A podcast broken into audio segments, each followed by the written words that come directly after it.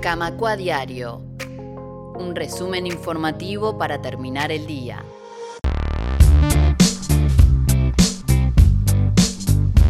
Continuamos en Camacua Diario y le damos la bienvenida. Estamos en contacto con Daniel Diverio del Zunca. Están atravesando una serie de movilizaciones en el marco de la negociación colectiva y estuvieron con una actividad muy importante este viernes. Daniel, bienvenido.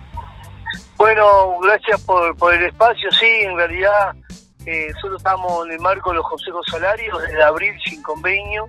Ya llevábamos 100 días sin noticias y sí es verdad que la dificultad mayor que teníamos es la falta de tener claro cuáles eran las pautas salariales y la no convocatoria de negociación. Bueno, yo creo que después de la Asamblea General realizar el velódromo municipal y empezar a tomar alguna medida, logramos destrabar y fuimos convocados a la instancia de nación colectiva. Entonces yo creo que eso es lo más importante. Y después, bueno, después el proceso de movilización, la gran movilización el día 22 de, junio, después las medidas que se tomaron en los centros de trabajo, paro expresivo, asamblea no coordinada, varias formas. Bueno, eso permitió avanzar la negociación y bueno, y el día jueves, eh, miércoles para jueves, estuvimos negociando toda la noche y logramos el jueves en la mañana un preacuerdo que una asamblea general que fue gigante porque la realizamos ahí en General Flores y la circunvalación del Palacio Legislativo y también eh, lo que era la, Plaza Primero Mayo, donde calculan algunos que había más de 25 o 30 mil trabajadores y trabajadoras. Bueno, en su conjunto la, la, la Asamblea aprobó este preacuerdo que bueno, estamos esperando que nos convoque el Ministerio en estos días para hacer la redacción final, ¿no? Bien, ¿qué implica este preacuerdo en este contexto renovar? Bien, lo primero nosotros lo ubicamos cuando nos sentamos a negociar, de que nosotros entendíamos y solicitamos para empezar a negociar, primero que nada, de que se ubicara la ultra actividad en el Grupo 09, que es la construcción. Saben bien que el gobierno, o sea, la, mayoría parlamentaria, eh, modificó la de colectiva y entre otras cosas eliminó la autoactividad, que eso genera varias interpretaciones, pero también se puede interpretar de que los beneficios que no son salariales corren riesgo de, de perderse. Entonces, en ese marco, la primera propuesta nuestra fue, nos sentamos a negociar en la medida que el sector empresarial y el Ministerio de Trabajo avalen la autoactividad para la industria. Y bueno, eso fue la primera conquista, yo creo que fue muy importante.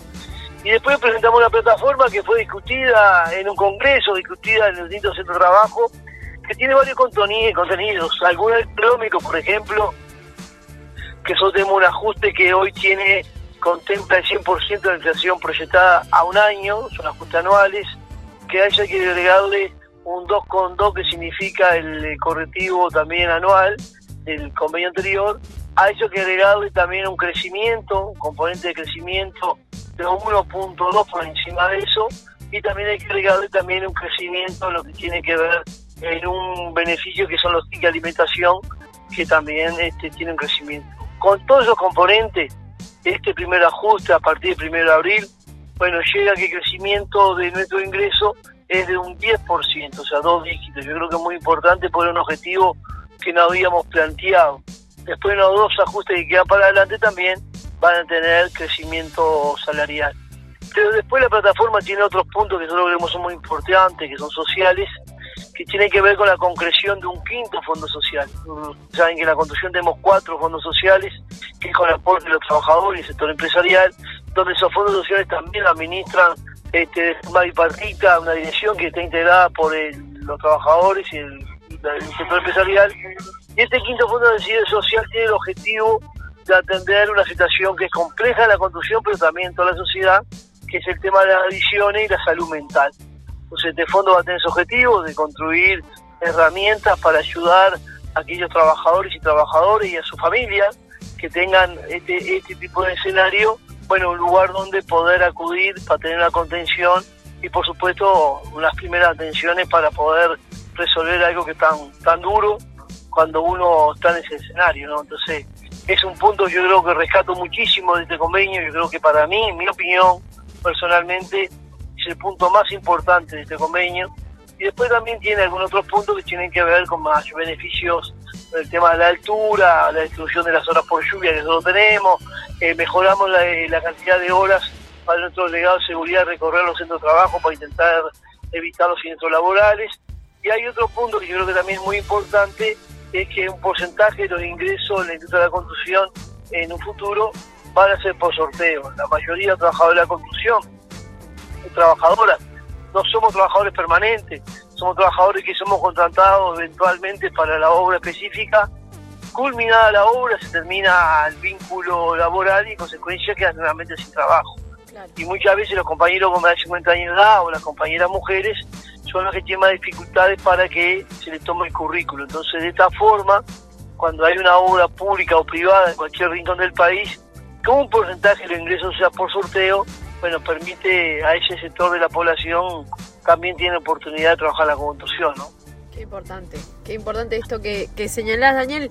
Te quiero preguntar, por último, la importancia de las movilizaciones que pusieron en la agenda al Zunca, pienso en la situación de Maldonado, el intento de, de eliminar viáticos que hubo allí y, que finalmente se termina dando en esta negociación y en esta también aprobación colectiva eh, multitudinaria en la Plaza Primero de Mayo, ¿no? la importancia de, juntarse y de movilizarse por, por las conquistas colectivas. Sí, yo lo decíamos ahí en el acto, nosotros creo que, que la conquista más importante ha logrado un método de lucha, de trabajo, que trae estos resultados. Después poder analizar si ese convenio es es más importante, menos importante, más profundo, menos profundo, pero lo que nosotros rescatamos es la participación colectiva en cada paso. Cada conquista tiene historia de lucha, y eso es lo más central de todo. Nosotros logramos en estos 100 días que estuvimos eh, peleando el convenio colectivo, la participación del conjunto de trabajadores de la construcción y de todo el país. Fíjate que la Asamblea General, igual que la movilización que hicimos el 22, que salíamos del, del Ministerio de Trabajo, pasamos por la Torre Ejecutiva, terminamos las puertas de las cámaras de construcción sin ningún incidente. Bueno, participaron, por ejemplo, 250 ónibus que vinieron del interior del país, más el área metropolitana, cerca de 30.000 trabajadores movilizados. Entonces, eso genera justamente lo más importante, que el trabajador se apropia de la conquista y cuando el trabajador se apropia de la conquista, después la defiende de mejor manera cuando alguien intenta modificar. Y el viático Maldonado pasó algo así. El viático Maldonado fue una conquista del 2007. El sector empresarial empezó a interpretar de otra manera y entonces no lo aplicaba como tenía que hacerlo. Yo creo que la pelea que se dio generó también las condiciones de que ahora el criterio para aplicar el viático Maldonado es el criterio que acordamos y que contempla nuestro planteo, ¿no? Daniel Diverio del Zunca, te agradecemos muchísimo estos minutos en Radio Camacuá y por supuesto que también seguiremos atentas y atentos a, lo que ocurra. Bueno, muchas gracias por darnos el espacio. Simplemente decirle que ahora nos queda pendiente eh, la rama anexa, como es el peaje, estativa, hormigón y también el la cerámica. Nosotros vamos a ir pidiendo hasta que se firme el último, pero también estamos ahora convocando un Consejo Directivo Nacional para los próximos días para hacer un balance, pero también para ver el plan de acción junto con nuestra central, el PCNT, este, bueno, para seguir profundizando, porque está claro que hoy, más el convenio colectivo, lo que estamos enfrentando es un proyecto de país que quiere instalar la derecha y necesitamos el conjunto del campo popular organizado y unido para confrontar con ese proyecto de país. Entonces yo creo que es parte de la pelea. Y bueno, un abrazo grande, gracias por el espacio y estamos a las órdenes. Comunicate con Radio Camacua. Escribinos al WhatsApp 092 80 26 40.